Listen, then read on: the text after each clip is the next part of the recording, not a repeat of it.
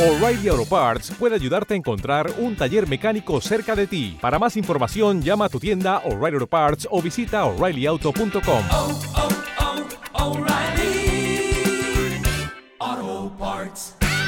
Alberto, en este escenario de mercado eh, vemos que todavía la inestabilidad, la incertidumbre nos va a acompañar al menos bien entrado 2023. ¿Qué no debería faltar en una cartera defensiva? Vamos a ver. eh, tampoco tenemos tan claro que ahora que hay que estar demasiado defensivos. Sí estoy de acuerdo con la compañera que acaba de hablar ahora mismo en que eh, hay muchas dudas sobre la mesa. Eh, todavía los bancos centrales no, no tenemos claro cuándo se van a dar la vuelta, pero sí que se pueden empezar a hacer cosas porque las valoraciones son diferentes que las que teníamos antes. Entonces, ¿qué cosas tendrían que empezar a hacer en las carteras para, de una manera razonablemente prudente, aprovechar la subida, ya que hemos sufrido, la- bajada la hemos sufrido todos, ¿no? Entonces, empezar a tener renta fija, la renta fija paga, y la renta fija que hemos subido de la duración de renta fija durante mucho tiempo, pues empezar a tener algo de duración. Y esto sería una- un primer acercamiento, empezar a incrementar el riesgo de renta fija, por lo tanto la rentabilidad potencial que obtengamos. Estoy de acuerdo en que nosotros también estamos pensando en investment grade, no estamos pensando en yield todavía, habrá que esperar qué pasa con los, con los impagos. Pero ahora, aumentando duración en, en investment grade, sobre todo en, en Estados Unidos, que van más adelantados, y empezando a, a retomar niveles más equilibrados de renta variable, ¿no? porque probablemente muchos inversores se han quedado un poco por debajo de, de- de- de los pesos razonables. Muy bien. Eh, vamos a ir con los oyentes 609 22 47 16 y arranco con notita de voz. Hola, buenos días. Consulta para el consultorio de fondos de inversión. Eh, soy un inversor, bueno, medio largo plazo, eh, perfil dinámico y quería la opinión del analista a ver qué le parece. Tengo estos fondos, el GAN Luxury Brands, el Fan Smith y el Capital New Perspective. A ver qué le parece para seguir manteniéndolos eh, a medio plazo. ¿Qué te parecen estos fondos? Eh, bueno, pues diferentes entre ellos. En Fan Smith, eh, pues, al, al igual que el Wellington el Sailor, grandes alternativas para mantener a largo plazo con sesgo growth. Desde luego, en estos momentos, esos son fondos para ir haciendo cartera porque encontramos precios muy buenos. New Perspective, mm, todoterreno, desde luego no, no- no le va a fallar. Y el Luxury Brands debería tener una recuperación importante ahora todo el tema de lujo. Este sí que sería un fondo muy bueno dentro de su sector, pero para tener posiciones mucho más limitadas que los otros dos. Los otros dos pueden ser la parte core de la cartera y el Luxury Brands algo más residual, ¿no? Eh, ¿Me recomendarías eh, un par de estrategias en renta fija, que ahora parece ser la niña bonita de los activos? Pues en renta fija, te voy a decir tres porque dos son bastante relacionadas. Eh, una de ellas es eh, empezar a tomar investment grade eh, americano. Nosotros ya hemos empezado a tomar posiciones, eh, hemos elegido un fondo de Capital Group, eh, el US Corporate Bond, y lo hemos hecho con la divisa cubierta. Hemos hablado tú y yo muchas veces de divisa cubierta sí o no, pues en renta fija de momento divisa cubierta sí, no podemos dejar ese riesgo abierto en comparación con los tipos, ¿no? Pero coger investment grade americano lleva una cierta duración. Unido a esto, eh, como te digo, ahí recomendaríamos el Capital Group. Eh, unido a esto, también hemos hecho alguna toma de posición de tesoro americano. Fondos de tesoro americano, exclusivamente de tesoro americano, no hay tantos. Eh, básicamente hay dos, uno de Horizon y otro de Credit Suisse. Eh, en este caso recomendaríamos el de Horizon, pero cualquiera de los dos podría ser una buena opción para también beneficiarnos de este mismo movimiento en tesoro americano con duración.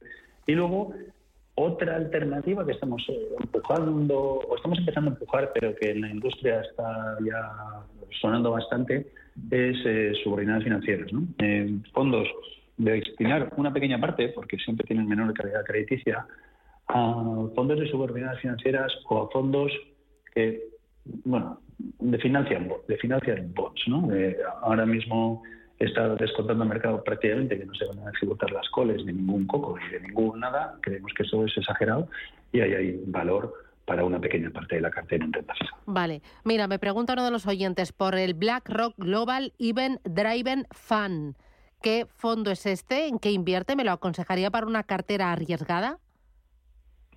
Eh, eh, este es un fondo que invierte en- en movimientos, en acontecimientos que suceden en, empresas y que lo que quiere es, eh, de una manera descorrelacionada con los mercados, eh, porque está yendo a, empresas que o por situaciones eh, de reconversiones, de ajustes internos o por movimientos eh, corporativos, eh, OPAs, reestructuraciones, lo que sea, pues tienen algún evento, ¿no? Suelen ser eh, fondos descorrelacionados con las carteras con una volatilidad más alta que otras clases de activo y a mí es una clase de activo que en el largo plazo me suele dejar siempre un poco descolocado, porque es difícil cogerle el pulso, ¿no? Entonces yo casi le recomendaría dentro de las estrategias alternativas hacer algo más de merger arbitrage, eh, que muchas de ellas anunciadas ahora tienen, pueden tener buenas expectativas, o de arbitraje de convertibles con el Lazar Rathmore, cosas de estas que con volatilidades eh, parecidas igual son un poco más eh, entendibles. Vale. Mira, también pregunta a todos los oyentes por el Fidelity Fan America Fan. Pues muy buen fondo americano, Sí. la verdad. Un Mm. gran fondo de renta variable americana. Eh, el gestor lleva muchos años llevándolo, el equipo está perfectamente consolidado y un estilo bastante blend, con lo cual es todo terreno. No va a ser el que más suba si ahora eh, las que empieza a haber un movimiento muy fuerte, pero es un muy buen fondo de renta variable americana como fondo de armario eh, para no estar preocupándose si es el mejor de la clase, desde luego el peor no va a ser. Es Mm, muy, muy buena opción. Mira, otro de estos que me llegan por correo electrónico. BNP Paribas Sustainable Global Low Volatility. Volatility. Bueno, pone Vol. Vol Equity. Sí. Hay diferentes casas en donde destaca BNP ahora con este fondo, pero Robeco lo lleva haciendo bastante tiempo y también Natixis tiene sus gamas de fondos de baja volatilidad. ¿no? Son fondos de equity que lo que intentan es comprar aquellas compañías cuyas volatilidades son más bajas. Eh, eligiendo dentro del universo de renta variable global o, o la zona geográfica que se dediquen. Tienen sus ventajas, eh, pero la- bueno, la ventaja básica es que van a tener menos volatilidad de la cartera, los movimientos en caídas van a ser menos fuertes. El riesgo de estos fondos es cuando eh, las subidas son muy constantes y, y entonces eh, todo tiene baja volatilidad. Ahora mismo, como forma de empezar a entrar en un mercado para un cliente prudente, n- no es mala opción. Vale. ¿Me podrías, o sea, para, para una cartera, pensando en el, o sea, cada, cada cuánto debemos hacer cambios en las carteras? ¿A cada cuánto hay que revisar la, la cartera? Bueno, esto es muy difícil. Yo creo que, cada cuanto hay que hablar con los clientes. Sí está más claro que eh, cada mes y medio, cada dos meses, cada dos meses y medio, como mucho. eh, estamos hablando de banca privada, ¿no? Tener relaciones con los clientes y, y, y y pulsar su situación y- y las carteras y los mercados y ver si hay que hacer ajustes. Pero no se garantiza un mejor resultado porque estemos, venga a cambiar los fondos. Porque al final estás mucho tiempo fuera, eh, resulta que los fondos se quedaron tiempo. Cuando, si tú y yo fuéramos el equipo gestor de un fondo, cuando estamos haciendo inversiones, estamos haciendo pensando en tres, en dos, en cinco años. Si el cliente que nos compra un fondo a los dos meses ya dice esto no va como yo funciono, dice normal. Yo es que no estaba pensando en dos meses cuando, cuando estaba invirtiendo ¿no? Eh, las posiciones. Con lo cual, eh, siempre intentamos que los fondos estén en cartera idealmente eh, dos años cada vez que entran, pero luego el mercado igual te hace que a los seis meses cambien o, algo, o- o permanezcan cuatro. ¿no?